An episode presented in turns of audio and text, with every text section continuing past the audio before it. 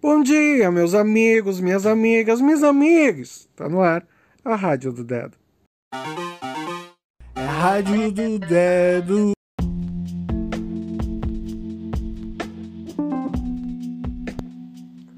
Bom dia, nossa segunda-feira, 18 de abril. A gente já tá a 108 dias do começo do ano, olha só. Passando, né? Voando esse ano. E hoje, o dia de hoje, se você ainda não começou coisas, ainda tem um bom tempo no ano, aproveita, porque a energia do dia é a energia do número 1. Um. Olha só que legal. Então, hoje, nada mais propício do que começar questões. É também, né, para a gente poder se inspirar, o Dia Nacional do Livro Infantil e também o Dia de Monteiro Lobato. Por que será, né? Tem lua fora de curso das 5 para as 9 da noite até as 23 e 16, até as 11 e 16 de hoje. Então hoje lá no finalzinho do dia a energia não está muito propícia, né, para aquele planinho mágico. Se você refletir um pouco sobre essa energia, né, e a gente pensar no Dia Nacional do Livro, pensar que ontem foi Páscoa, pensar que hoje é o número 1, um, talvez as suas reflexões de ontem hoje prosperem e comecem a fazer sentido na sua vida.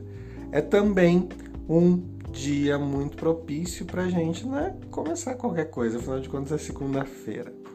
E o que, que temos no tarô? Hum, olha que interessante aqui. Rei de Paus, essa carta que a gente já teve, né, saindo aqui nas programações da rádio e que de alguma forma significa nossa necessidade de força, coragem e justiça. Se já possuímos essas qualidades, estamos prontos para enfrentar os desafios que a vida nos oferece. Se não, podemos precisar de alguém em nossa vida que tenha uma posição importante, um cargo importante, para nos ajudar em diversas áreas da vida. A, a, o naipe de paus normalmente de alguma forma fala de trabalho, né?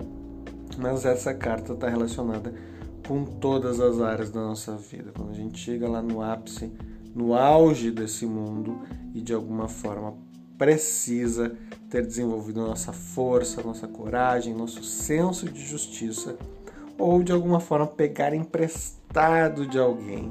É bem importante a gente ter pessoas significativas na nossa vida e colecionando elas, né? entendendo que elas são, para que elas possam nos ajudar a prosperar e a crescer. Espero que você tenha uma excelente semana e a gente se vê amanhã. Aquele beijo.